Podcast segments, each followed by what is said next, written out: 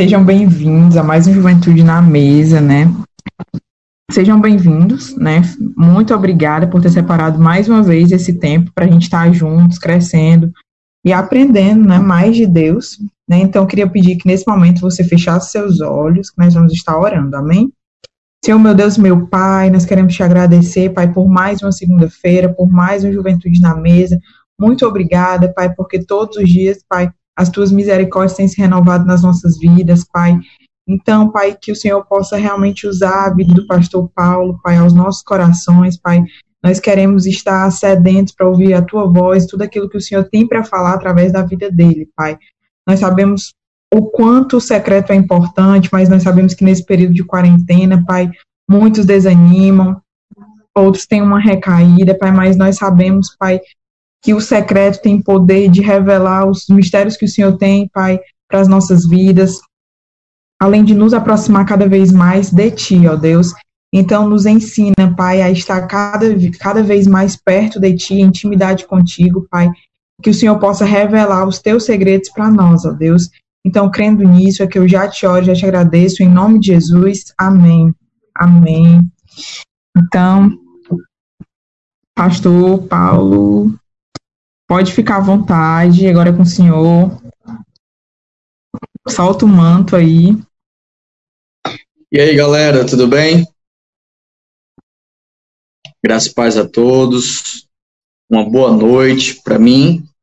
Sempre é uma honra e um privilégio estar com essa galera da Igreja Batista Nova Aliança. Né? Não é. Já está com tempo que, que a gente se conhece, que eu conheço a Larissa. E toda a vida nossos encontros, Deus, ele impossível não falar, né? Então, pela graça e pela misericórdia de Deus, eu estou aqui para compartilhar uma palavra com vocês, né? E eu pretendo ser bem simples, né? Naquilo que Deus falou no meu coração, falou a minha vida. E eu espero que esse momento seja um momento bem edificante, né? Bem tranquilo, bem leve, mas ao mesmo tempo um, um tempo de, de revelação, de profundidade e de reorganizar as prioridades em nossas vidas, né? Então, assim, eu queria que vocês abrissem a Bíblia de vocês no livro de Lucas, capítulo 22.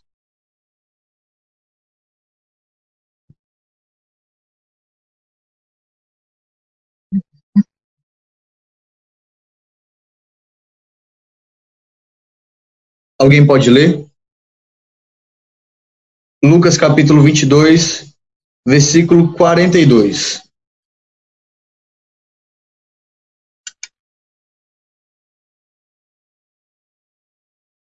Alguém com a voz bem eloquente, bem bonito, bem.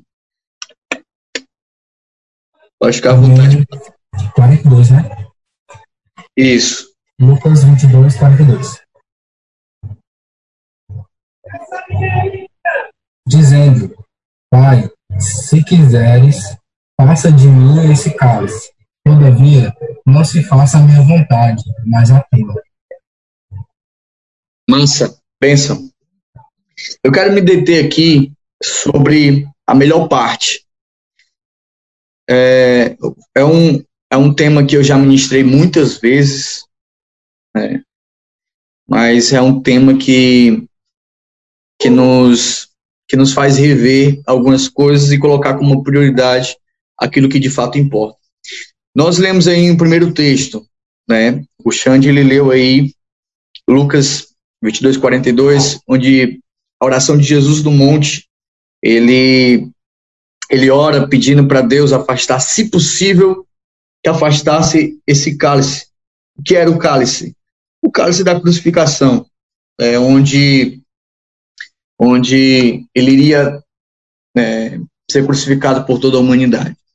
Só que a dor de Jesus não era não era pelas pancadas, não era pelas pelos cortes ou pelo escarnecimento, nada disso. A dor de Jesus era porque ele seria separado do Pai. Essa é a maior dor, é tanto que na cruz ele fala, ele ali Lama Sabachthani, Deus meu, Deus meu, por que me desamparaste? Porque a verdade é, Deus ele desamparou Jesus para nos amparar. É.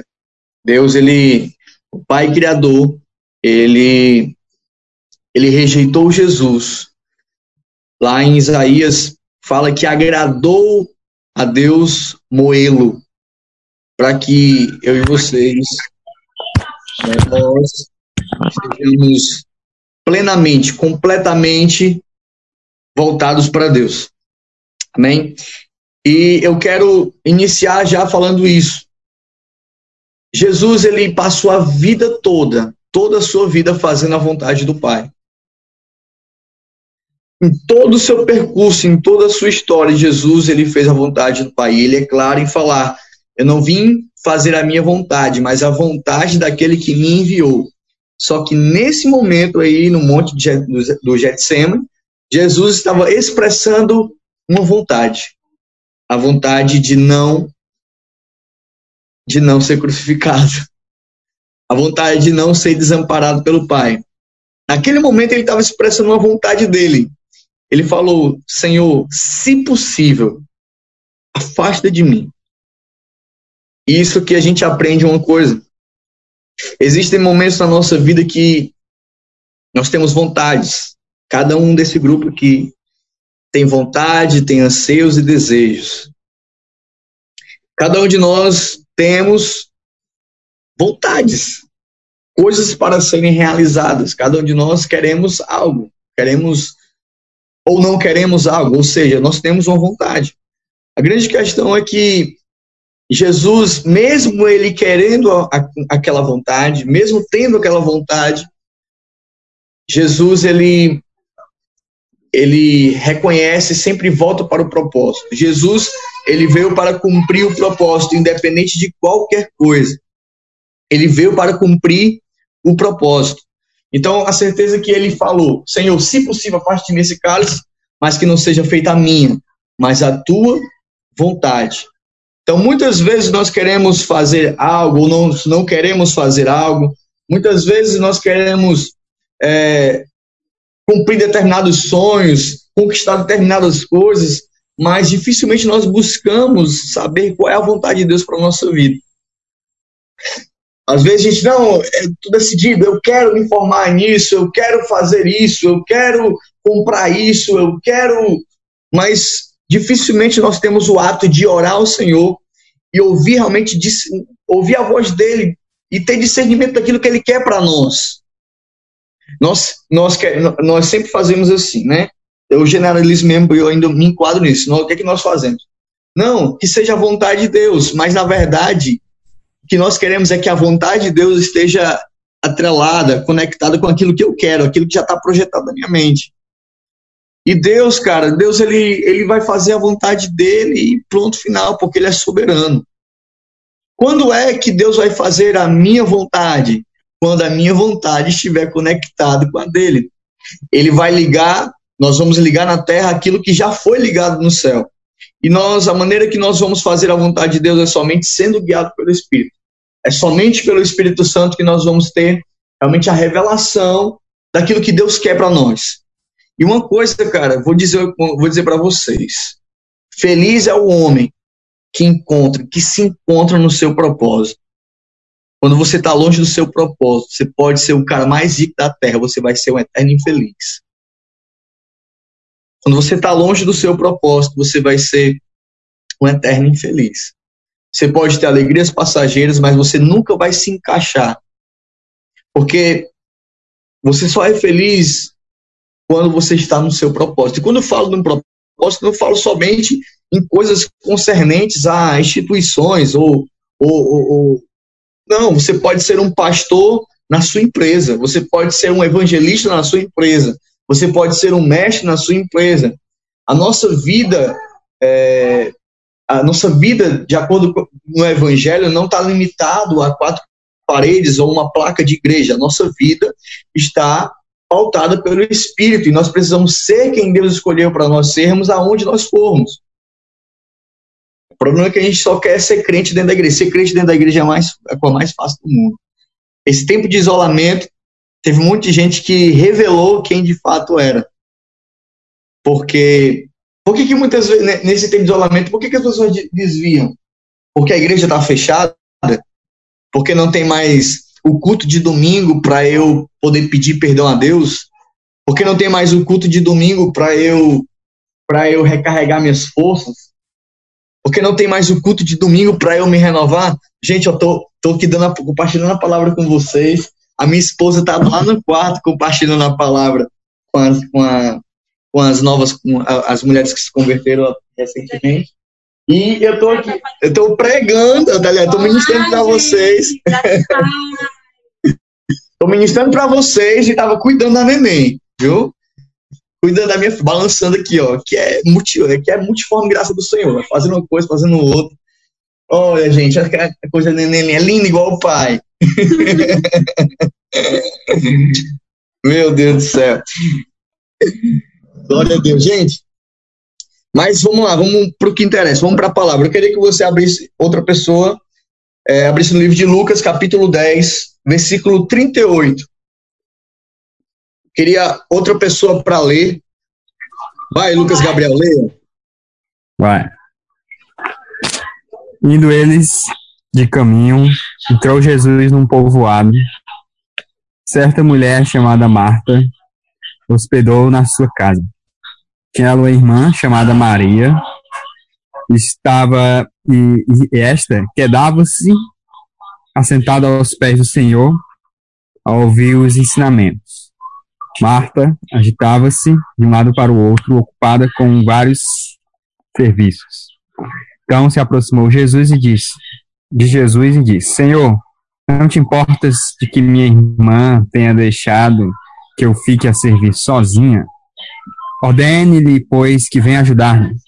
E respondeu o Senhor: Marta, Marta, andas inquietas e te preocupas com muitas coisas.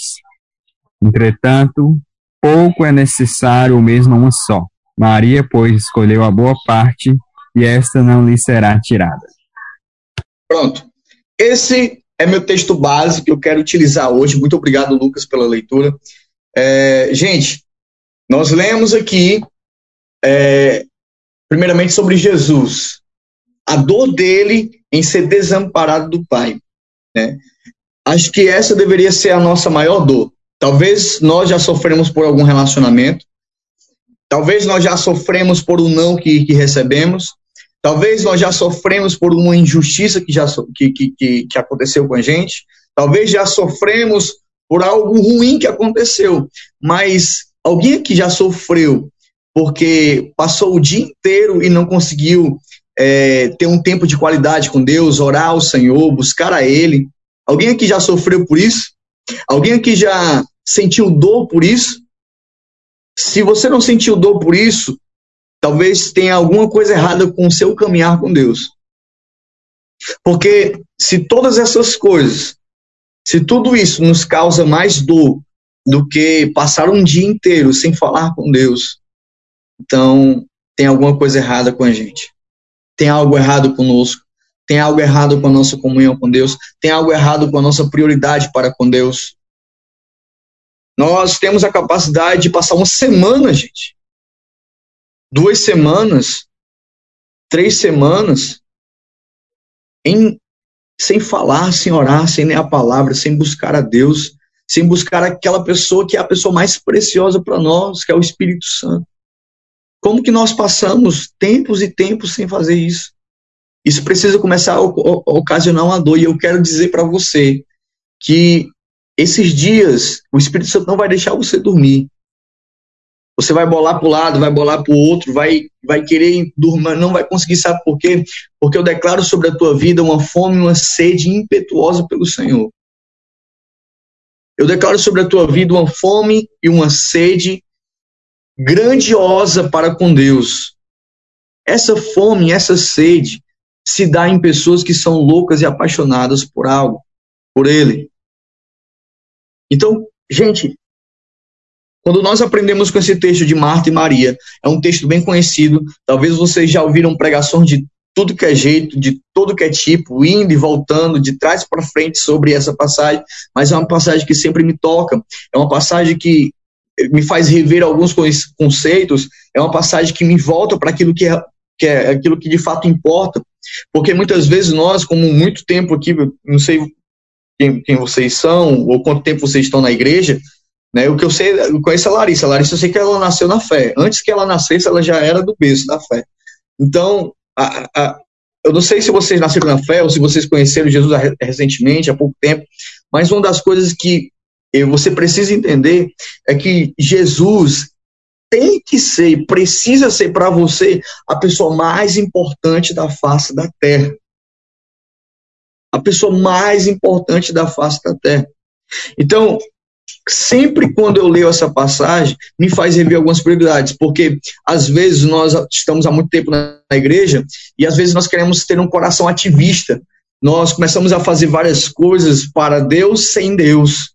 Nós começamos a fazer muitas coisas na igreja de programações e é isso, aquilo outro e tal, e de fato, mas a gente dificilmente se pergunta realmente será que Deus quer isso? Deus, o que é que o Senhor quer? Às vezes nós nos cobramos sempre para poder fazer uma nova programação quando Deus quer nos parar. Às vezes nós nos, nos programamos a, rapaz, qual é a onda do momento, o que é que o pessoal está querendo fazer no momento. Eu preciso seguir a onda, eu preciso estar nessa onda. E necessariamente nem aquilo que Deus está fazendo em outros locais não é aquilo que Ele quer fazer na tua vida. Necessariamente aquilo que Deus está fazendo com algumas pessoas não é o tempo para você. Então, quando é que eu sei disso, pastor? Quando eu começo a ter intimidade e relacionamento com o Senhor. Quando eu tenho intimidade e relacionamento com o Senhor, eu consigo discernir os tempos e consigo discernir qual é o meu tempo. Tem muitas coisas que eu queria fazer para hoje, se eu fizesse hoje não ia dar certo, sabe por quê? Porque Deus está colocando coisas em meu coração para um tempo determinado lá na frente. E muitas vezes nós queremos viver a vida do outro. Nós vemos aí o Alessandro Vilas Boa bombando, muita gente conhece a música dele, muita gente conhece a vida dele, ele é isso, está estourando. E muitas vezes a gente quer fazer aquilo que ele estava fazendo para ter o quê? A fama, sucesso. Cara, você não precisa nascer, aliás, você não nasceu para ser famoso, essa não é a sua ideia, não é a ideia. Nós nascemos para poder conhecer Jesus e fazê-lo conhecido. São as minhas os dois principais funções na terra: conhecer Jesus e fazê-lo conhecido. São duas coisas que você nasceu para fazer: conhecer Jesus e fazê-lo conhecido. Então, a primeira lição que nós aprendemos com Marta e Maria é que Jesus estava na casa delas. Eu vou perguntar um para vocês: Jesus está na sua casa? Jesus, ele governa a sua casa? Eu não falo só de, de, de casa, é, eu como templo e morada, eu estou falando da sua família, da sua casa. Você é Jesus que reina, Jesus que governa? É Jesus que é o centro da sua família, independente se seu pai ou sua mãe ou algum pratela não é crente, não é da igreja, mas é Jesus que governa você, é Jesus que governa a tua casa, é Jesus que governa a tua família. Mesmo que ainda tenha pessoas não cristãos, mas você ora na sua casa, você ora pelos seus familiares, você costuma orar, interceder pela vida deles. A gente, independente de, de eu não ser como filho e ter um pai e uma mãe dentro de casa, e eles não são cristãos, não significa que Jesus não governa a minha família. Jesus vai começar a governar a minha família a partir do momento que alguém se levanta como coluna de intercessor. Se você se levanta na sua casa e tem familiares que não são cristãos, mas você se levanta como intercessor, alguém que ora, alguém que intercede, alguém que busca o Senhor, é, Jesus governa a tua casa, Jesus governa a tua família ainda que ele, as atitudes deles não, não agrade o coração de Deus. Jesus estava na casa de Marta e de Maria. Primeira lição. Primeira coisa que nós aprendemos. Segunda coisa. Existem dois tipos de, de pessoas ali. É, são dois tipos de igreja, são dois tipos de pessoas. Aquelas pessoas que são ativistas, que fazem as coisas para Jesus, e existem aquelas pessoas que se preocupam simplesmente em estar com ele. As pessoas que se preocupam em fazer as coisas e as pessoas que se preocupam em estar com ele. Tem uma frase que me marcou muito esses dias é: eu não nasci para fazer ou para funcionar, eu nasci para fluir. Quando é que eu entendo isso? É, eu tava com, a, com um dia de live marcado aí no meu Instagram, a quarta-feira, né? E aí eu sempre iniciava às, às sete e meia. Só que nesse dia, às seis horas, eu ia fazer uma visita. E aí eu sabia, poxa, na minha cabeça tinha, eu tenho uma live marcada, né? A galera que me segue, né, tem gente lá fiel, fiel, esperando aquele momento. Só que Jesus me levou para poder salvar uma alma longe da minha casa, distante da onde eu moro, uma pessoa que estava sofrendo e, e, e, ao invés de eu fazer a live, eu fui fazer a live lá com ele. Então, o que é isso, pastor? É você fluir no vento, fluir no Espírito Santo. Muitas vezes o Senhor vai te parar de fazer certas coisas para que você volte a ouvir. Gente, o, tempo que nós vamos, estamos vivendo hoje, Deus praticamente parou tudo. Parou tudo. Ah, não, quem parou foi o coronavírus. Ah, quer dizer que o coronavírus vem e Deus está nem aí, não permite que, que nada aconteça? Querido, uma coisa que a gente precisa entender é que Ele é soberano. Se pragas vêm, se doenças vêm, é porque Ele permitiu que isso acontecesse. Então, se Ele permitiu que isso acontecesse, essa permissão fez com que parasse tudo. Parasse tudo. E a gente precisou realmente parar algumas coisas, rever algumas coisas, analisar algumas coisas e ver aquilo realmente que de fato importa. Maria, Maria, ela estava aos pés de Jesus. Porém, Marta, ela estava ocupada com muitos afazeres. Jesus, Jesus quando vai se direcionar a Marta, Jesus fala: "Por que que você está tão atribulada?" Marta, você está tão angustiada com esses afazeres que não consegue enxergar que a tua irmã escolheu a boa parte. Tua irmã escolheu a melhor parte, que é de estar comigo. Gente, eu posso. Eu estava falando com o Xande né, mais cedo. É, eu, eu já fui muitas coisas na igreja. Muitas coisas na igreja líder disso, líder daquilo, não sei o que, do que, o peão disso, o cara que rodava isso, o cara que limpava as coisas, o cara que chegava mais cedo para abrir a igreja. Eu já fui muitas coisas na igreja, mas quando Deus é, me parou muitas vezes para poder rever e entender algumas coisas, eu tive que, te parar. Eu tive que. Não, não é isso que Deus quer. Então, muitas vezes eu estava funcionando como uma prótese. Você sabe que a, a prótese, por exemplo, alguém tem uma a prótese na mão, ela funciona, ela faz as coisas, mas a prótese não tem a vida da cabeça. A prótese não tem a vida da cabeça, ela funciona, ela faz as coisas, mas não tem a vida da cabeça, ela não tem a vida, ela não tem, não recebe o comando, não tem um relacionamento, não tem um vínculo, não tem as estruturas ligadas com a cabeça. Então é, é exatamente isso que muitas pessoas estão funcionando como prótese fazem as coisas, até funcionam algumas coisas, mas não tem vida. Deus nos chamou para ter vida com Ele, ter relacionamento com Ele. Não adianta fazermos as coisas para Deus, mas vivermos sem Ele. Termos uma vida inteira sem Ele, sem a presença dEle, sem ter a conexão com Ele. Gente, essa é a mensagem mais taxativa de todos os tempos mas a revelação mais profunda e mais verdadeira de todos os tempos é estar com Ele. Do contrário, nada que nós possamos fazer na igreja ou fora da igreja tem sentido. Sabe uma das coisas que mais tem afastado os jovens de Deus? Deixa eu te dizer, não é o pecado. É o pecado. Sabe o que é que muitas vezes tem afastado os jovens de Deus? É a incredulidade.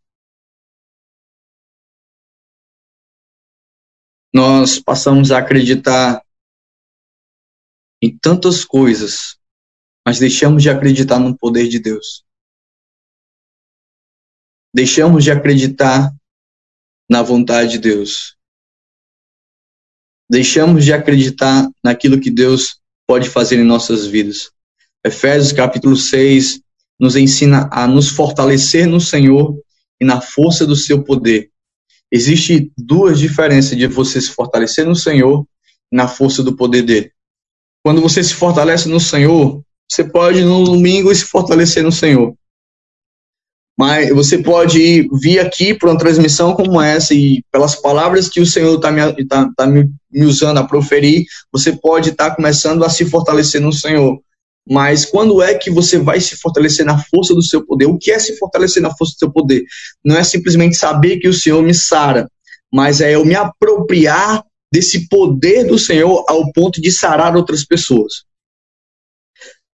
Se, se apropriar do poder de Deus, da força do seu poder, é entender que aquilo que ele falou para você, já derramou sobre você, é você começar a desenvolver de uma forma natural e espiritual tudo aquilo que ele já fez, já colocou em você. A Bíblia fala que ele já nos deu a autoridade para expulsar demônios, para curar enfermos. A Bíblia fala que ele já nos abençoou com toda sorte de bênção. Então, existem muitas coisas que Deus já nos deu. Por que, que muitas vezes nós não vivemos? Porque esses tesouros só são revelados para quem tem intimidade. Essas revelações e essas virtudes só desfruta quem entende, quem tem intimidade. Quanto mais eu me relaciono com o Senhor, mais eu entendo o que ele, o que ele é e o que ele colocou na nossa vida, na minha vida. E quanto mais eu entendo o que ele colocou na minha vida, mais eu desfruto. Quantos queria ter um milhão de reais aí na sua conta? Um milhão de reais. Um milhão. Alguém queria ter? Ah, tem gente envergonhada aí. Eu queria ter um milhão na minha conta. Mas o que é que adiantaria esse um milhão se eu não entendesse é, qual é a função do dinheiro na minha vida? Eu não sei para que, que o dinheiro serve, mas eu tenho um milhão na minha conta. O que, que adianta? O que que adianta? Não adianta nada. Você vai ter muito dinheiro, mas você não vai entender para que ele serve.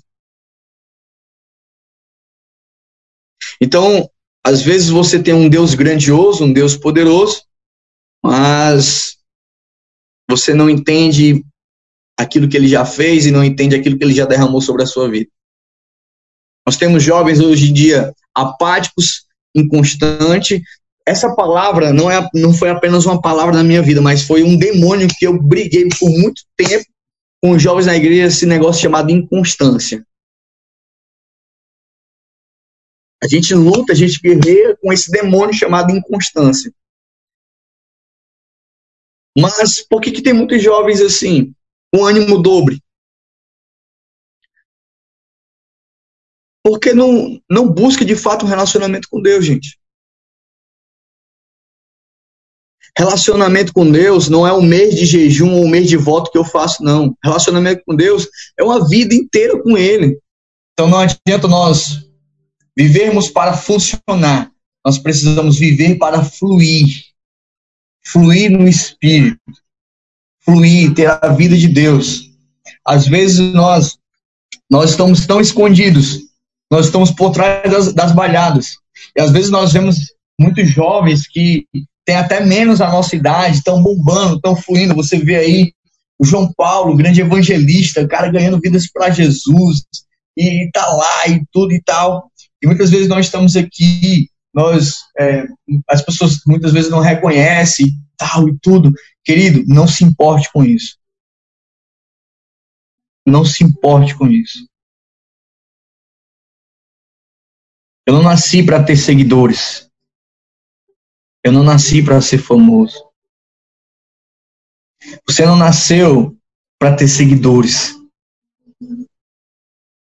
Você nasceu para seguir Jesus. Você nasceu para seguir Jesus. O teu poder de influência nessa terra vai, vai ser determinante quanto o teu poder de relacionamento com Ele. Então, quero falar para vocês que talvez você esteja escondido, você esteja, ninguém esteja olhando para você, mas era dessa forma que, que José estava na prisão. Era dessa forma que Davi estava ali cuidando das ovelhas. Era dessa forma que Daniel estava lá escondido na Babilônia. Era dessa forma que todos os outros discípulos de Jesus estavam escondidos.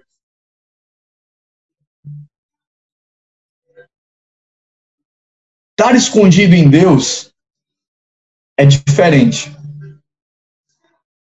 Porque o nosso lugar de esconderijo não é lugar de fuga, é o nosso lugar secreto. Existe duas coisas, eu estou todo arrepiado quando eu falei isso. Existe o lugar de esconderijo, é o lugar onde a gente foge. A gente quer fugir da. Melhor que ir para um lugar de esconderijo é estar num lugar secreto.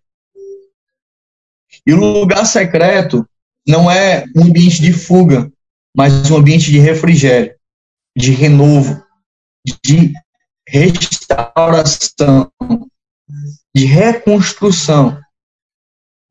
Alguns de vocês, eu vou dar uma palavra aqui, e é exatamente essa palavra que alguns de vocês que estão aqui me assistindo, me ouvindo, precisam fazer. A palavra para vocês é reconstruir, é restaurar. É exatamente essas palavras que Deus precisa fazer na tua vida. Restaurar um altar em seu coração. Reconstruir um lugar de intimidade que você perdera. Lugar de intimidade, gente, quando nós reconstruímos o altar, nós edificamos um altar em nosso coração através do Espírito Santo. Não tem como nós não vemos ele em todos os lugares que nós formos. Para onde nós formos, o Senhor fala. O Senhor conversa. O Senhor direciona. O Senhor aponta. Marta, ela não conseguia enxergar a melhor parte, porque ela estava ansiosa. Outra coisa que tem machucado bastante a vida dos jovens hoje em dia é esse satanás chamado ansiedade. Essa é uma palavra que nós mais escutamos nos últimos anos, nos últimos tempos. Ansiedade. Já levamos muitas pessoas a fazer palestra nas igrejas. Muitas pessoas estão se consultando com psicólogo, estão indo ao psiquiatra porque não conseguem lidar com as suas emoções. E não tem nenhum, nenhum problema você ser acompanhado por esses profissionais. Em alguns casos, eu até indico.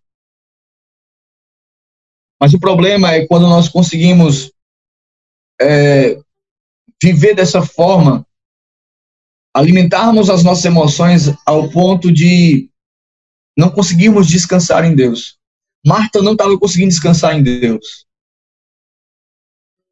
A ansiedade, ela mina, mina as pessoas.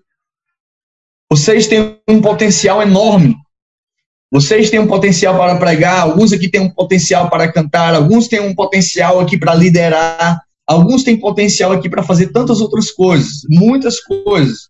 Deus já derramou sobre a vida de vocês dons, talentos. Deus já derramou sobre a vida de vocês virtudes, mas muitas vezes nós barramos isso por causa de algo chamado ansiedade. Nós não sabemos lidar com as nossas emoções. Acabar que muitas vezes nós nos encontramos nas cavernas da vida, com crises existenciais, querendo desistir de tudo, querendo desistir do nosso caminho, querendo desistir do, do, dos planos de Deus para a nossa vida, querendo desistir dos projetos de Deus para a nossa vida. E aí, assim, nós levamos a, levamos a nossa vida segundo ao Zeca Pagodinho. Deixa a vida me levar.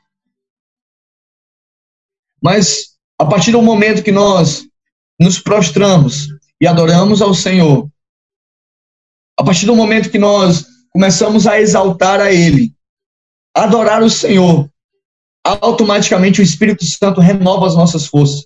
Quantas e quantas vezes eu disse eu vou desistir? Quantas e quantas vezes eu disse eu não vou aguentar mais? Quantas e quantas vezes eu bati na porta lá do meu apóstolo na, na eminência de vou falar que eu não quero mais liderar, eu não quero mais, eu só quero ser alguém normal que sente na igreja, na cadeira no domingo e ponto final. Quantas e quantas vezes eu queria parar com tudo? Quantas e quantas vezes eu não queria mais dizer sim? Mas se eu dissesse e negasse tudo isso que Deus já tinha colocado na minha vida, eu não ia ser feliz em lugar nenhum. Eu já experimentei de tudo. Mas nada se compara com a presença de Deus. Nada se compara com a presença de Deus. Nada se compara com a presença de Deus. Nada. Nada se compara com a presença de Deus. Essa mesma Maria que estava aos pés de Jesus, ela não se importou com as coisas que tinha que fazer. Embora as coisas que tinha que fazer eram importantes, mas ela entendeu que a prioridade dela não ia não ia ser negociada.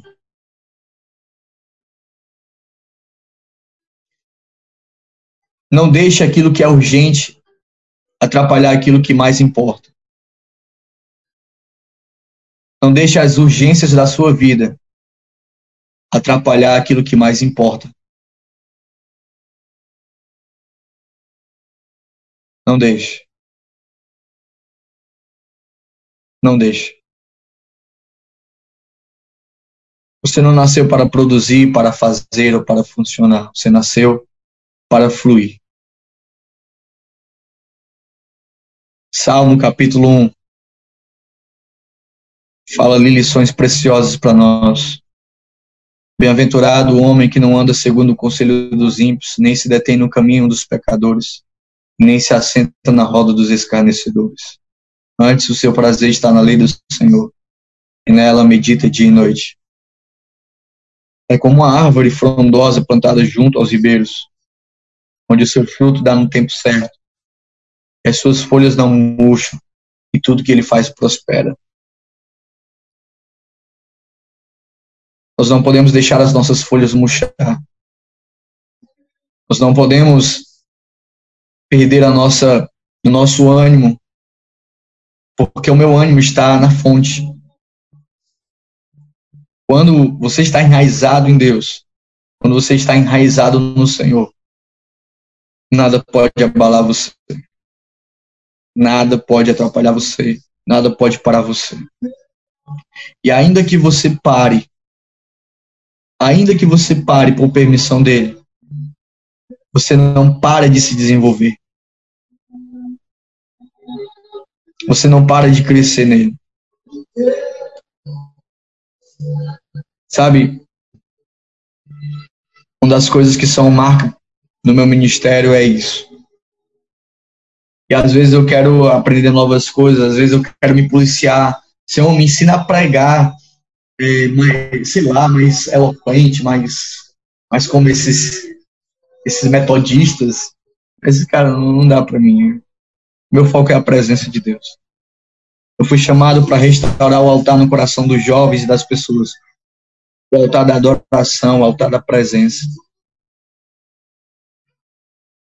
Sabe, você escutou muitas coisas nesses últimos dias. Talvez você escutou exatamente a mesma coisa que eu estou falando aqui para você. Mas precisamos parar de ouvir e começar a fazer. Nós precisamos parar de escutar as experiências dos outros e ter as nossas próprias experiências com Deus. Nós precisamos parar de ouvir as experiências dos outros, não que seja errado, isso é muito bom, aprender com o outro. Mas chega um tempo que nós precisamos ter as nossas experiências com o Senhor. Chega de viver um evangelho raso. Chega de viver uma vida rasa com Deus. Que nós realmente façamos as coisas para Deus mas com Ele nos direcionando. Gente, há um tempo que nós não temos para para brincar de evangelho, ou para perder tempo com o evangelho, no sentido de ficarmos somente no nosso aquário. Deus quer podar você, Deus quer forjar você, Deus quer mudar algumas coisas, alguma estrutura em você, mudar algumas colunas, algumas estacas. Deus ele quer fazer algumas coisas em seu coração. Tirar algumas coisas que só tem te atrapalhado. O que é que hoje me atrapalha de crescer em Deus? O que é que hoje me atrapalha de, de estar com Ele? O que é que, qual, é, qual é o problema? É o pecado? Gente, Romanos 8, você vai entender que o pecado não tem mais o poder sobre a tua vida de te escravizar.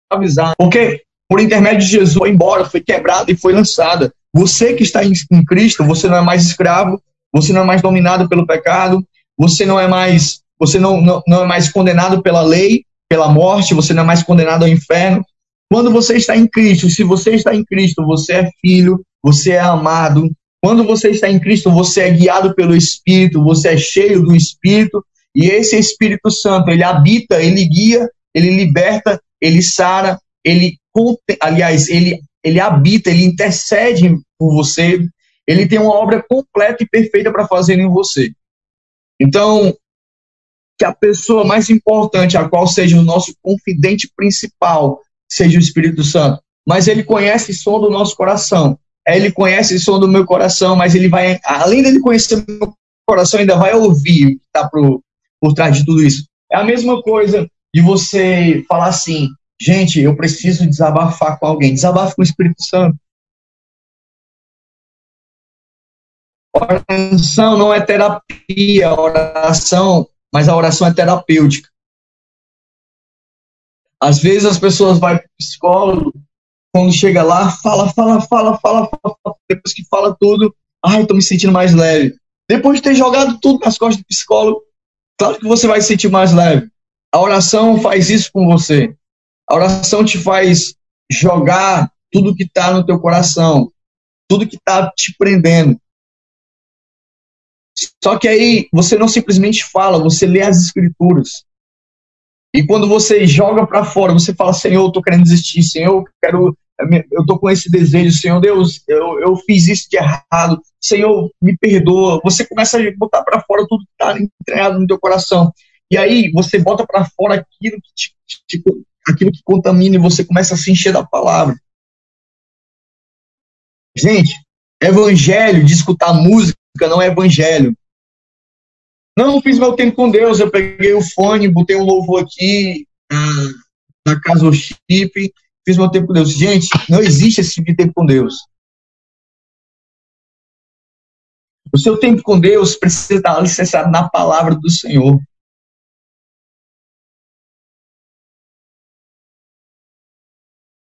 Bem-aventurado aquele o homem que não anda segundo o conselho dos ímpios, tarará, tarará, tarará. antes o seu prazer está na lei do Senhor e nela e nela ele medita de dia e de noite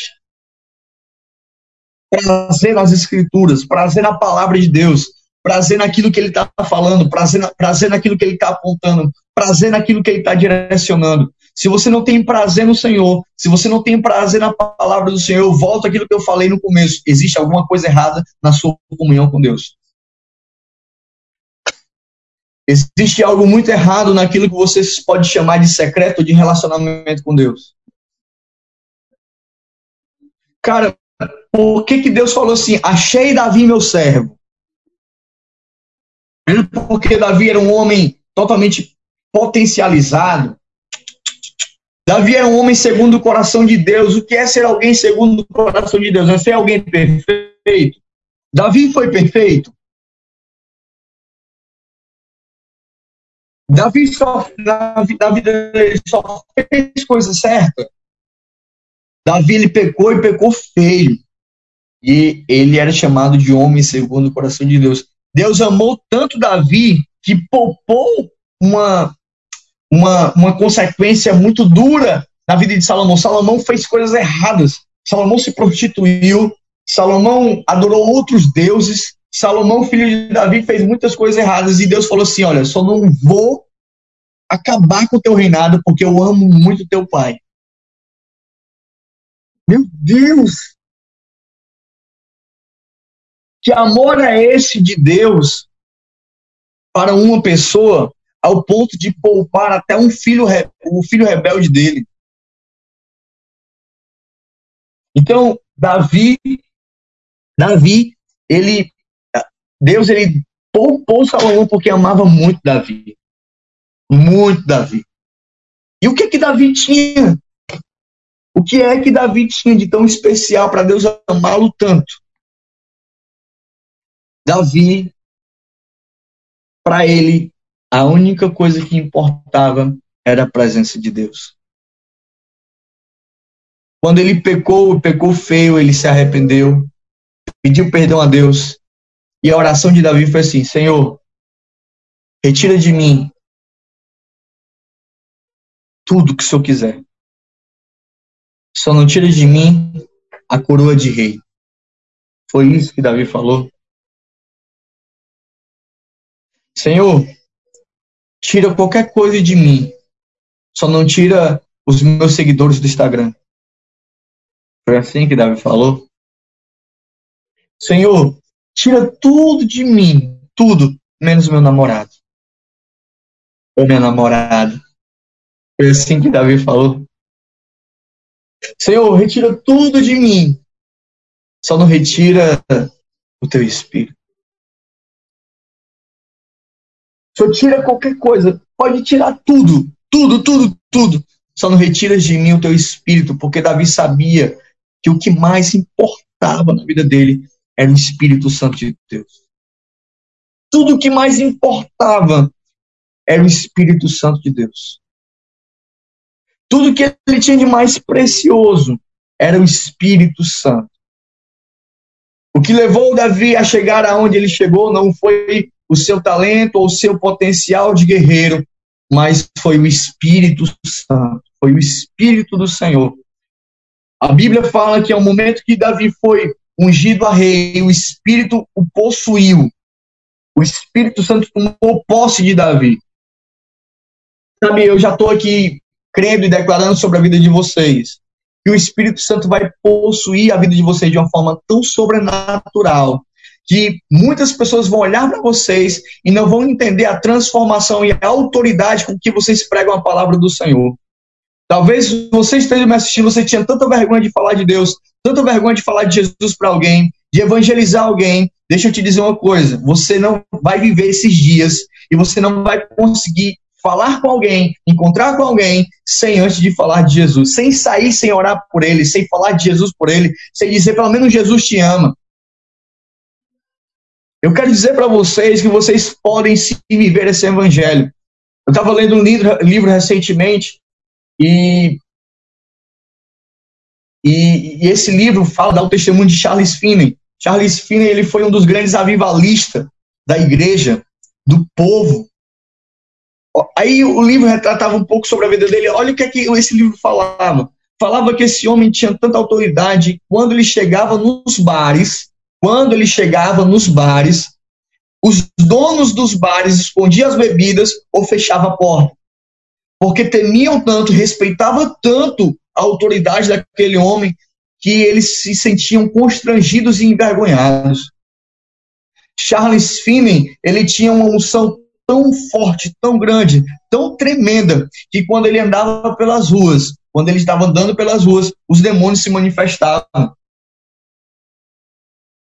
Demônios se manifestavam, as pessoas eram curadas. Charles Finney, ele tinha uma autoridade, uma unção tão grande, tão tremenda na vida dele, tão poderosa, ao ponto das pessoas, ao menos chegar perto daquele cara, já conseguiam se sentir ativadas e conectadas pelo Espírito Santo, caindo no Espírito.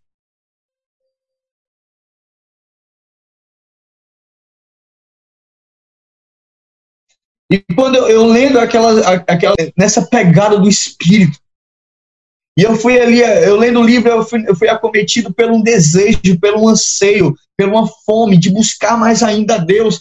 não para adquirir poder, mas para que o Espírito Santo me use para poder impactar as pessoas e que as pessoas sejam impactadas por Deus.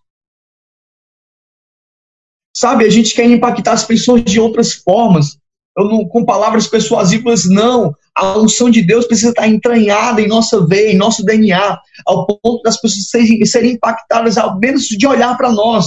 E eu quero declarar na tua vida e declaro assim na minha vida, Senhor, também, que as pessoas serão impactadas pelo nosso exemplo, pela nossa forma de andar, pela nossa forma de falar, pela nossa forma de pisar. Aos lugares que eu tocar, aos lugares que eu pisar, as pessoas serão impactadas pelo exemplo, pela unção e pelo poder de Deus que opera na minha vida. Eu quero declarar isso na tua vida também. Quantos recebem essa palavra aí? Quantos recebem essa palavra? Eu declaro jovens, vocês jovens, a Bíblia fala, meu Deus do céu, jovens, eu vos escolhi porque sois fortes, mas esse jargão que o jovem é a força da igreja é totalmente errado, é errôneo, é equivocado, porque o jovem não é a força da igreja. A força da igreja é o Espírito Santo. A força da igreja é o Espírito Santo. E se você é jovem, e se você é cheio da palavra, e se você é cheio do Espírito Santo, você se torna uma força da igreja. Aí sim você se torna a força da igreja. Mas não porque você é jovem, mas porque você é cheio do Espírito Santo. Assim como Deus pode usar um jovem de 18 anos, 14, 15, 16, pode usar também um idoso de 60, 70, 80, e assim esse idoso ser bem ousado, cheio do Espírito Santo, falando com ousadia. Sabe por quê? Porque o segredo não está naquilo que eu faço, o segredo está no quanto eu busco o Senhor. Vocês, quantos querem gerar muitos frutos? Eu quero gerar fruto na minha família. Eu quero gerar fruto no meu trabalho. Eu quero gerar fruto na minha empresa. Eu quero gerar fruto na faculdade. Eu quero gerar fruto na igreja. Eu quero gerar fruto em todos os lugares. Pois é, esses frutos só são gerados quando você estiver enraizado na fonte, enraizado no Senhor. Os frutos, para você dar fruto, você vai ter que entender e aprender algo chamado tempo, sobre tempo. Quanto mais tempo, quanto mais você respeitar as estações, mais melhor, mais melhor, melhor ainda você vai viver no Senhor. Deixa eu te dizer, deixa eu te dizer outra coisa. Quantos já aceitaram Jesus aí? Dá, levanta a mão e dá um grito. Deram um grito? Não? Dá mais uma oportunidade. Quantos já aceitaram Jesus aí? Levanta a mão e dá um grito. Deixa eu dizer uma coisa para vocês. Quando vocês aceitaram Jesus, vocês eram como uma semente brotando e vocês cresceram. Alguém já viu aqui uma árvore voltar a ser semente? Vocês já tiveram essa proeza de ver uma árvore voltar a ser semente? Eu nunca vi. Se alguém tiver visto aí, me fale, me avise que eu quero conhecer. Mas a verdade é que a árvore nunca volta a ser semente. Ela gera semente, mas não volta a ser semente. Então, muitas vezes nós já somos uma árvore, só que às vezes nós cansamos de ser árvore e nós queremos voltar a ser semente para ficar debaixo da terra, sem ninguém ver, sem ninguém observar, para ninguém falar mal, para ninguém é, ficar é, abusando da gente, maltratando a gente, humilhando a gente. Às vezes a gente quer voltar para debaixo da, da terra para ninguém ver. Mas quem já se tornou árvore, de maneira alguma pode voltar a mais ser semente. Uma árvore ela precisa lidar, aprender a lidar com as estações. Uma árvore ela precisa apenas a lidar com as estações. Ela não pode mais se esconder. Ela precisa aprender a lidar com as estações. Vai ter estação que ela vai estar seca, Aí vai ter muitas pessoas falando, deixa essa árvore aí, nem essas coisas todas. Era só migué. Era só fogo de palha. Só que você vai entender que aquela estação não é para dar fruta. Aquela estação é estação violenta, é de sequidão, é, tá na seca. Só que aí vai ter a chuva. A chuva vai vir, vai molhar tudo, a tempestade vai vir, vai balançar e tudo. Estação difícil, complicado. Já não é mais estação de sequidão, mas é a estação onde você vai ter que suportar alguns vendavais, algumas tempestades, alguns problemas, algumas tribulações. Mas depois Depois, depois da chuva, vai vir a primavera.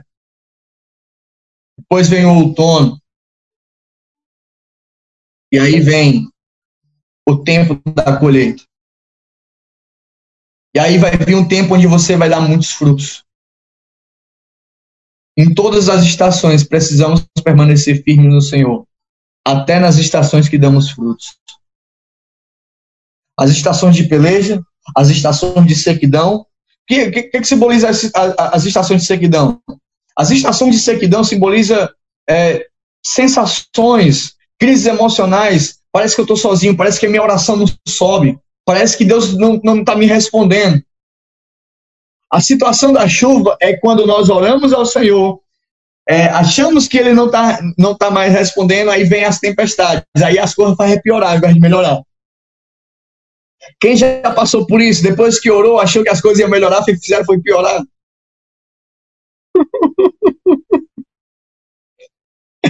Porque é exatamente isso que acontece.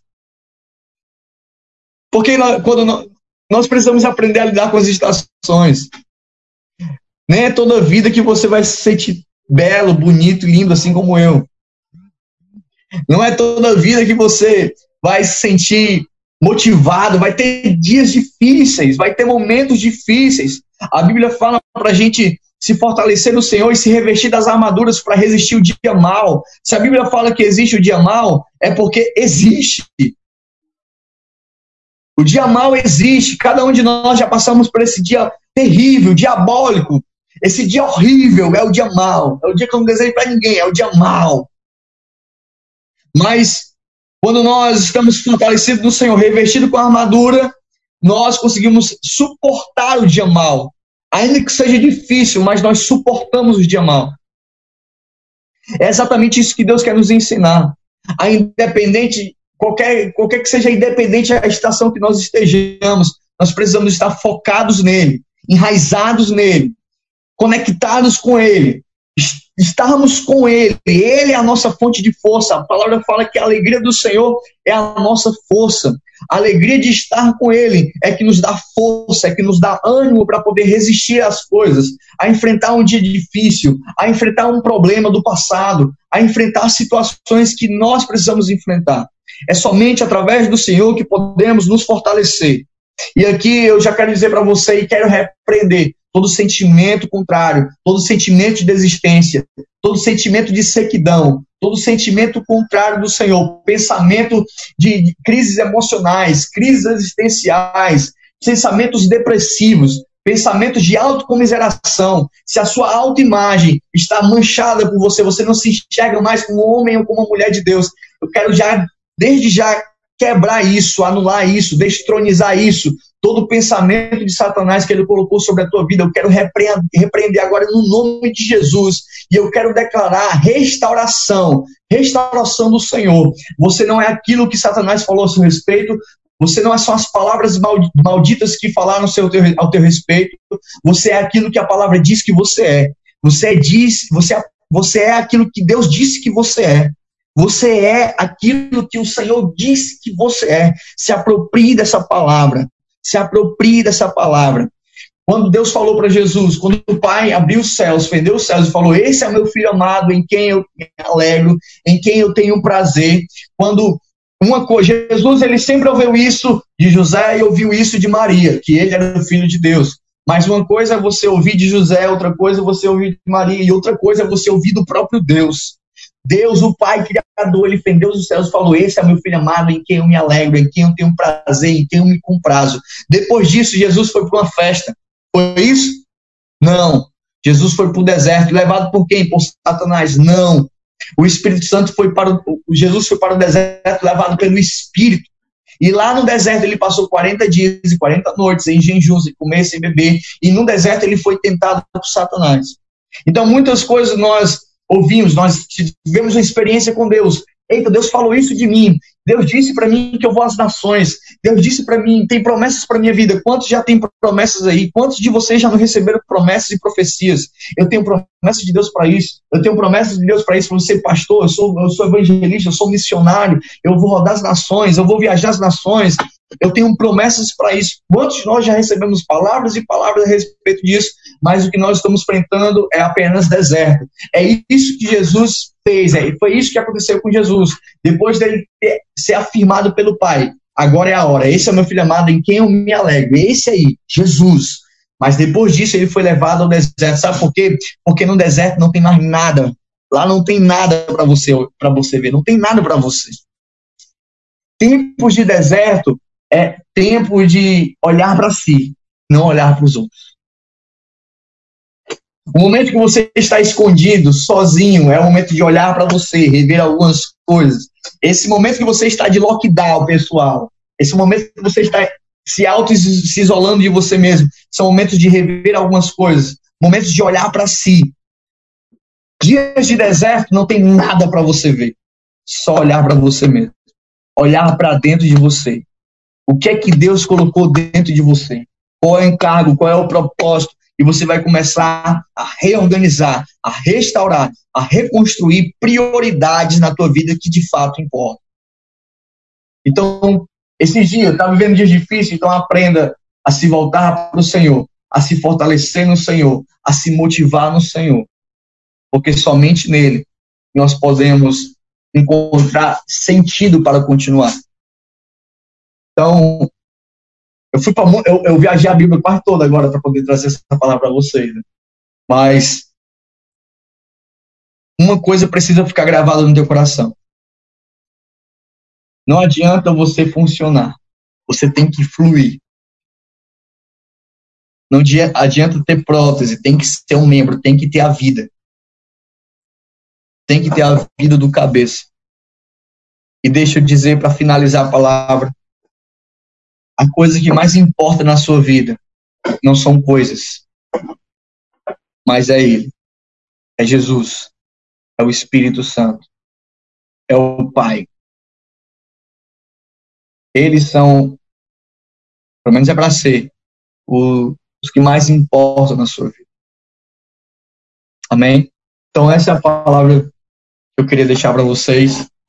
Simples, mas ao mesmo tempo clara para nós, como, como homens e mulheres de Deus, para colocar como prioridade o nosso Deus. Amém? Então, Larissa. Eu vou ler então a primeira que eu recebi. Foi Pastor Paulo Igor, como manter a autoestima e a alegria diante do afastamento de amigos, da célula e até mesmo da igreja durante esse período da quarentena. Acredito que seja pessoas que acabaram se afastando nesse período. Eu acho que o senhor acabou falando, né, que na verdade a crise ela só revela as coisas. Já é a segunda vez que eu escuto essa palavra de ontem para hoje, inclusive. Né? Então, acho que vai muito por aí. Mas pode responder. Bem, gente, é... o desânimo ele é sempre, ele é sempre, sempre bate na porta, né? Independente se, tiver, se tivéssemos essa crise ou não, teria gente desanimada. Né?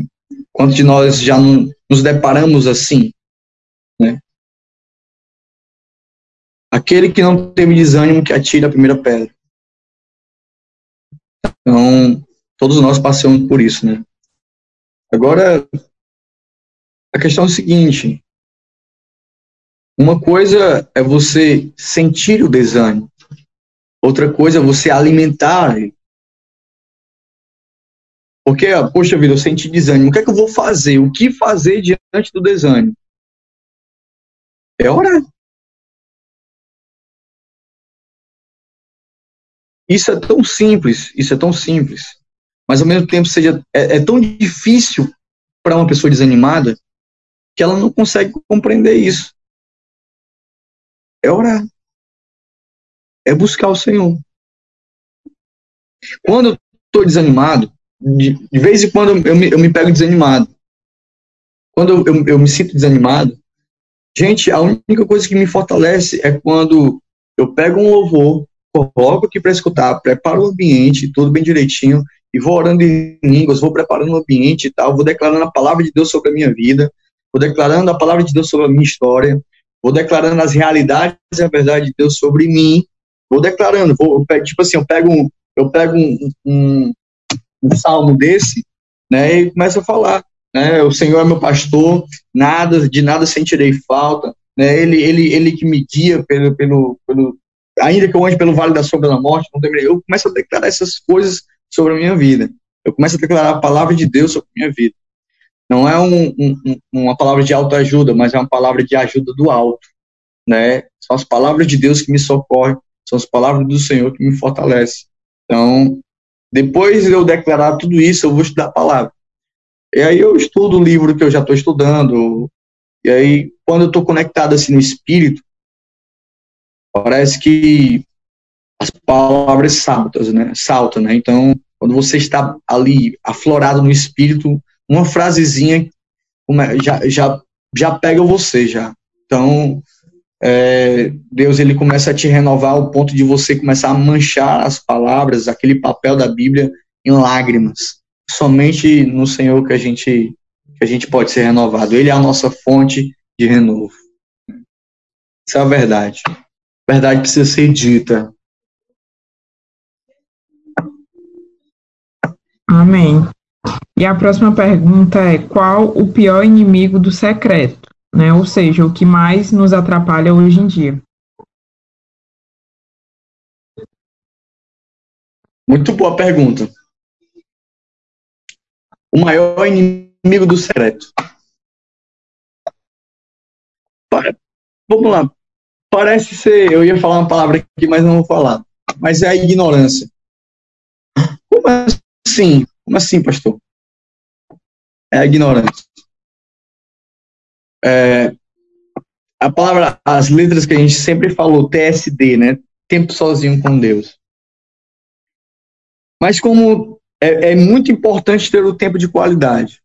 É muito importante você separar um tempo, muito importante, muito importante. Mas a certeza que o Espírito Santo habita em você todos os dias, 24 horas, é libertador. É libertador. Porque por muito tempo eu vivi de uma maneira legalista. Né? Eu eu olhava para mim e não conseguia, só conseguia enxergar um hipócrita, porque não conseguia eu não conseguia me relacionar com Deus e falava para as pessoas que Jesus era a pessoa mais importante do mundo. Eu não conseguia orar ao Senhor e eu falava Jesus te ama. Cara, como é que pode? Eu eu não sinto esse amor e falo que Jesus ama as pessoas. Então, eu acho muito a questão da ignorância. Ignorância acerca de Deus, ignorância acerca de quem é.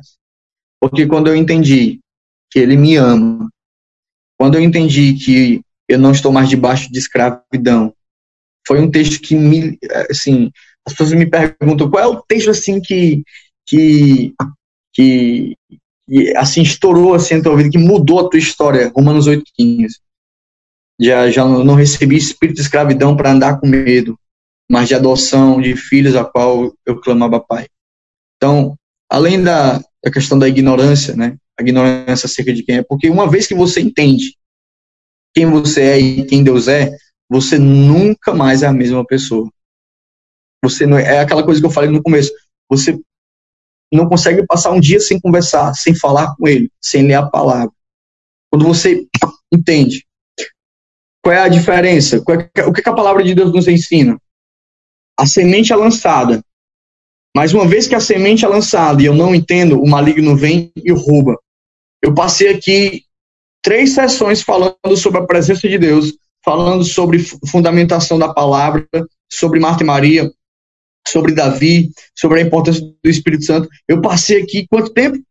120 minutos falando, vou passar aqui 120 minutos falando sobre Deus, sobre a palavra.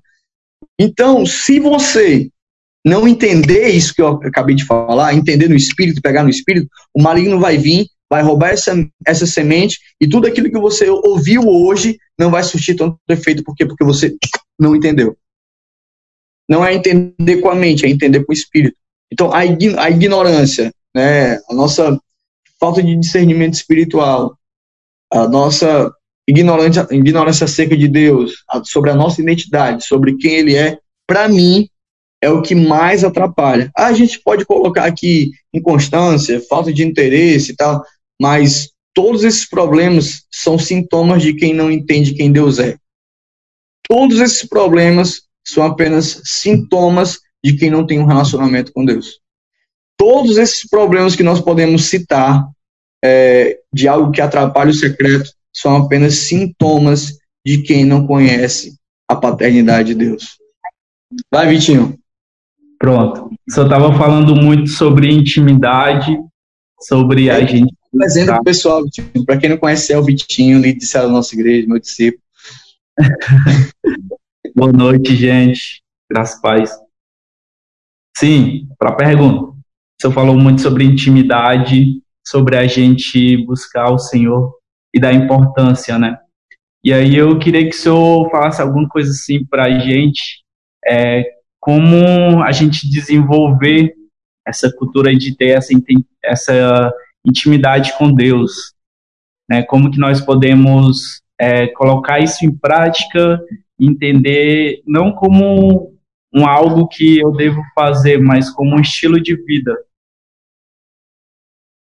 Uau, muito boa pergunta, ótima pergunta. O que, é que a gente deve fazer para desenvolver essa intimidade com Deus? O que é que a gente deve fazer? O que precisamos fazer para desenvolver né, essa, essa revelação de Deus, essa presença de Deus? O que é que a gente pode fazer? É, vamos lá. Além de adquirir entendimento, e isso a gente adquire com o tempo, sempre com o tempo de, de ter conexão com Deus, a gente vai aprendendo novas coisas, entendendo novas coisas, tendo a revelação de novas coisas em Deus. A Bíblia fala que se nós queremos ter a revelação de Deus, nós precisamos entrar no nosso quarto, fechar a porta e Deus revelará a nós em secreto. Então, existe algo muito importante no secreto, que nós vamos ter revelações de Deus. Pronto. Agora, como é que eu posso desenvolver essa cultura? Então, eu vou falar aqui de uma forma prática, clara, como que eu faço um tempo com Deus. É, sempre que eu vou pregar uma palavra, primeiro eu preparo essa palavra para mim. Primeiro eu prego para mim. Eu falo, Deus, o que é que o Senhor quer falar comigo? Então, aquela, aquele versículo, medita de dia e noite, é muito real na minha vida. Como é que eu faço? Eu leio uma palavra, é, eu estou lendo um livro, um livro na Bíblia, eu estou lendo ali uma passagem, um capítulo, eu passo dias pensando naquele capítulo. Eu passo dias refletindo, por exemplo, eu vou falar, eu estou lendo sobre a vida de José, um exemplo. Eu passo dias pensando na vida de José. Eu passo dia, dias pensando na, na, no que José fez, naquilo que José é, é, é, sofreu, na palavra de Deus sobre a vida de José. Eu passo dias pensando naquilo. E aquela, aqueles pensamentos começa a, eu começo a ruminar, começa a entrar no meu coração. E automaticamente Deus vai, vai pegando aquilo que eu estou estudando, aquilo que eu estou pensando, aquilo que eu estou meditando, e vai fazendo tipo uma analogia daquela história de José para com que aquilo que eu vivo hoje. Então tem coisas, é por isso que a Bíblia, a palavra de Deus, ela, ela se renova, ela é mais atual do que o jornal da próxima semana. Porque aquilo que aconteceu há muitos anos atrás, Deus pega e aplica na nossa vida de uma forma muito clara. Então, o que é que eu faço uma tarde? Eu, me, eu começo a meditar dias. Às vezes, essa meditação sai uma palavra, sai uma pregação, e às vezes não. Mas eu medito dias em cima de uma palavra. E naquela palavra eu vou aprendendo, eu vou aplicando na minha vida, eu vou, eu vou ajudando. Para o secreto, às vezes eu comento, eu converso com Deus sobre essa palavra. Senhor, eu, eu aprendi aqui sobre José, eu entendi isso, isso, isso, isso, isso, isso, e aí eu vou orando, eu vou buscando a Deus, eu vou orando em línguas. Aí aqui já vou, vou para outro ponto. É, a quem é cheio do Espírito Santo, ele fala em línguas, ele tem que falar em línguas. O, o, o, a oração em línguas é um dom. Você pode ser cheio do Espírito Santo, mas nem sempre você é, vai estar tá orando em línguas. Mas você, mesmo assim, você pode ser cheio do Espírito Santo. ser cheio do Espírito Santo é, não é quem só ora em línguas, mas quem manifesta os frutos do Espírito. A evidência de quem é cheio do Espírito Santo é aquela pessoa que manifesta os frutos do Espírito. Ponto final.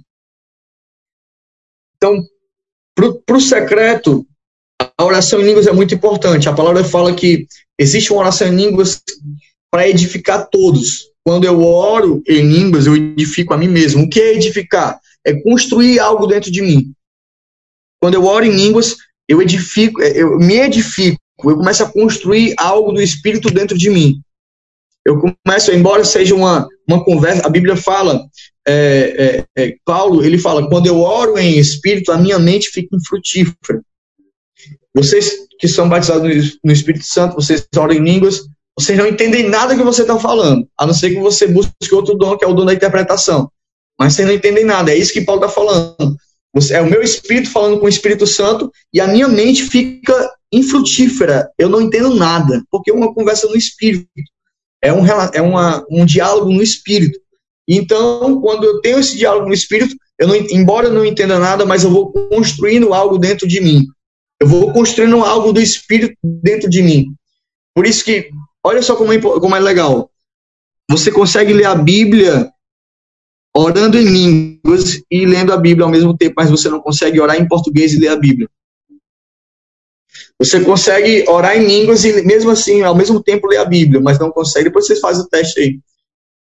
Mas você não consegue ler é, em português e ler a Bíblia ao mesmo tempo. Orar em português e ler a Bíblia ao mesmo tempo. Então, oração em línguas, ela, ela edifica algo dentro de mim, ela vai construindo algo. Né? Edificação é construção, ela começa a colocar alguns fundamentos em mim, na cerca do Espírito. Por isso, toda vez que eu vou ler a palavra, eu estou ali no, na minha oração em línguas. Oração em espírito não é orar com pensamento, viu, gente? Oração em espírito é orar em línguas. Tem gente que fala assim, não, estou aqui só em espírito. Você está dizendo que está orando em línguas. Tem gente tá, não, estou só aqui em espírito, estou só aqui no pensamento. Não, tem nada a ver, não. Orar em espírito é orar em línguas. Se você está ali só no pensamento, então você está orando com o pensamento, não em línguas né, só para ficar bem claro aqui para todo mundo. Então, estar em espírito é você orar em línguas. No secreto, como é que eu, eu, eu faço? Eu medito na palavra, é, aquela palavra vai meditando. Agora, quando eu faço aqui, por exemplo, hoje, hoje pela manhã, é, eu botei um louvor para me escutar. Gente, eu sempre acordo com louvor. Sempre, né? eu vou truando direto, direto, direto, direto, direto, direto, direto, direto, direto, direto, direto, direto, direto. É louvor, louvor, louvor, louvor, louvor. E aí você, é, o próprio louvor você vai cantando, você vai adorando ao Senhor e tudo, você vai preparando o ambiente. Isso não, não, não é não é adoração, mas você pode adorar através da música. Existem três coisas diferentes para vocês aprenderem. Existe para mim explicar, né, para ficar bem bem esclarecido. Louvor adoração. Existe música, louvor e adoração. Música não é adoração, certo? Louvor. Que, é, o que é louvar a Deus? É quando eu glorifico a Ele, quando eu exalto a Ele. E o que é adoração? É quando eu me prostro. Adoração está ligada quando eu me curvo, é quando eu me humilho. Isso é adoração. Então, não é porque você está cantando música que você está adorando, não, tá? Mas quando você louva a Deus, você exalta Ele. O que é exaltar o Senhor? É falar: Senhor, tu és grande, tu és sublime, tu és poderoso, tu és, tu és o dono de tudo. Isso é exaltação, adoração, humilhação. Então, essas três coisas eu faço no meu tempo com Deus. Eu canto música, eu louvo e eu adoro. Eu canto música, eu louvo e eu adoro.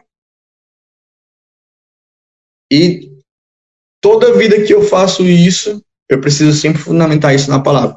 Ou eu, eu, eu releio e converso com Deus sobre uma palavra que já vem ruminando, ou eu começo a ler as escrituras, leio um salmo e leio um evangelho, ou leio um salmo e leio um livro que eu estou lendo durante o mês. É, varia muito do, do tempo que eu estou né, procurando alguma, algum direcionamento de Deus. Então, no meu tempo com Deus, eu canto música, eu louvo, eu adoro e medito na palavra. Um tempo com Deus que não tem esses quatro, esses quatro pilares, Um tempo com Deus que não tem é, essas quatro chaves, esses quatro processos, para mim, não é tempo com Deus. Né? Então, o tempo com Deus ele tem pilares muito importantes né, no seu secreto. Né? Eu, eu costumo falar, né, oração, meditação, adoração né, e louvor. Então, procurem fazer isso, né, ter esse processo no tempo com Deus de vocês. É isso aí, gente. Amém. Então, só te agradecer, Pastor Paulo, pela. Mas é isso, eu acho que eu anotei tudo, inclusive. Várias páginas aqui, né? Então, foi, a gente foi muito edificado. Muito obrigado por ter aceito o convite mais uma vez, né? Gente está conosco. E aí, eu queria pedir para o senhor orar pelas nossas vidas. E é isso. Legal. Mas foi muito edificado. Acho que foi muito além do que a gente esperava, né? Não foi só, se limitou só a secreto, mas foi um apanhado, assim, em geral, né? Anotei aqui muita coisa, assim, chaves, assim, importantes para o crescimento e para a constância, né? Na intimidade com Deus, no secreto, enfim, tudo isso. Muito obrigada, de verdade. Amém. Para mim é sempre um prazer estar com vocês, né? É, sempre que vocês precisarem, estarei aqui à disposição para estar servindo. Tá bom? Amém. Glória a Deus. Vamos orar, né? Vamos orar. Alguém gosta de orar aí? Ih, papai, vamos orar. Pai, eu quero te louvar, Jesus, te agradecer por esse momento, por essa honra, por esse privilégio, Senhor Deus, de estar compartilhando a tua palavra, de estar aqui com os irmãos, para ouvir um pouco mais de ti, para ser tocado pelo teu espírito, meu Deus. Em nome de Jesus eu oro pela minha vida, eu oro por cada um dos meus irmãos que estão aqui, cada um de nós, eu oro como corpo, como igreja, como, como povo do Senhor. Eu oro, Senhor Deus, pedindo, clamando e suplicando para que o teu Espírito Santo venha a cada dia nos ativar, Senhor Deus, nos impulsionar, nos impelir a buscar verdadeiramente, a buscar de uma forma genuína, de uma forma sincera, a vontade de Deus para a nossa vida. Que possamos, ó Pai, viver nesses dias mas que jamais possamos viver na presunção de achar que nós somos donos do nosso ser e do nosso destino, mas que possamos viver nesses dias entendendo que nós somos dependentes de Ti, nós carecemos de Ti, nós precisamos da Tua presença. Renova, Senhor Deus, os nossos corações. Renova, Senhor Deus, o nosso espírito. Renova e ativa a nossa alma. Que possamos morrer para nós mesmos e que possamos, ó Pai, renascer de fato, Cristo vivendo em nós. Em o nome de Jesus, Espírito Santo nos guia, nos protege, nos sara, nos envolve, traz refrigério para nossa alma, traz descanso, Senhor Deus, para nossa alma, traz descanso para a alma aflita, para a alma atribulada, para a alma, Senhor Deus, que não encontrou paz ainda, mas que possamos encontrar em Ti a paz que excede todo entendimento, em nome de Jesus. Toque em nossos corações, vem sobre cada jovem que está aqui, que cada um que está ouvindo, em cada casa onde a minha voz está reverberando, Pai, em nome de Jesus, que teu Espírito Santo possa, Senhor Deus, inundar, que o teu Espírito Santo possa, Senhor Deus, ativar, incomodar, chamar, Senhor Deus, a atenção de volta, em o nome de Jesus, ó Deus, que a tua palavra sempre venha nos perseguir, que possamos guardar a tua palavra em nosso coração, que possamos, ó Pai, guardar a tua palavra em nossa mente, que possamos nos fortalecer no Senhor e na força do seu poder, e que possamos valorizar a tua presença mais do que qualquer outra coisa, que possamos valorizar o secreto mais do que qualquer outra coisa, que possamos, ó Pai, zelar pela nossa intimidade contigo, em um nome de Jesus, nos guia, nos dá, Senhor Deus, a tua voz de comando, Senhor Deus, a tua voz de proteção, em um nome de Jesus, não queremos mover uma palha sem a tua permissão, sem o teu direcionar, em um nome de Jesus, Espírito Santo, vem, Vem sobre nós nessa hora, vem sobre cada jovem. E que cada um, Senhor Deus, que está, aqui, venha, Senhor Deus, servir como uma rede, como um despertar para a sua geração. Em o nome de Jesus, ainda que nós estejamos escondidos, mas que possamos estar escondidos em Ti, no secreto do Teu amor, debaixo das Tuas asas, sendo desenvolvido pelo Teu Espírito, forjado, Senhor Deus, no Teu Espírito Espírito e que possamos, ó Pai, despertar para um novo tempo, para uma nova estação, trazendo, Senhor Deus, verdades do Espírito que aprendemos no secreto. Em o nome de Jesus, eu declaro sobre a vida de cada jovem nessa transmissão que a tua unção vai possuir, tu, o teu Espírito, a tua presença vai possuir cada um deles, em o nome de Jesus. Assim nós oramos e já te agradecemos, em nome do Pai, do Filho e do Espírito Santo. Amém. Amém.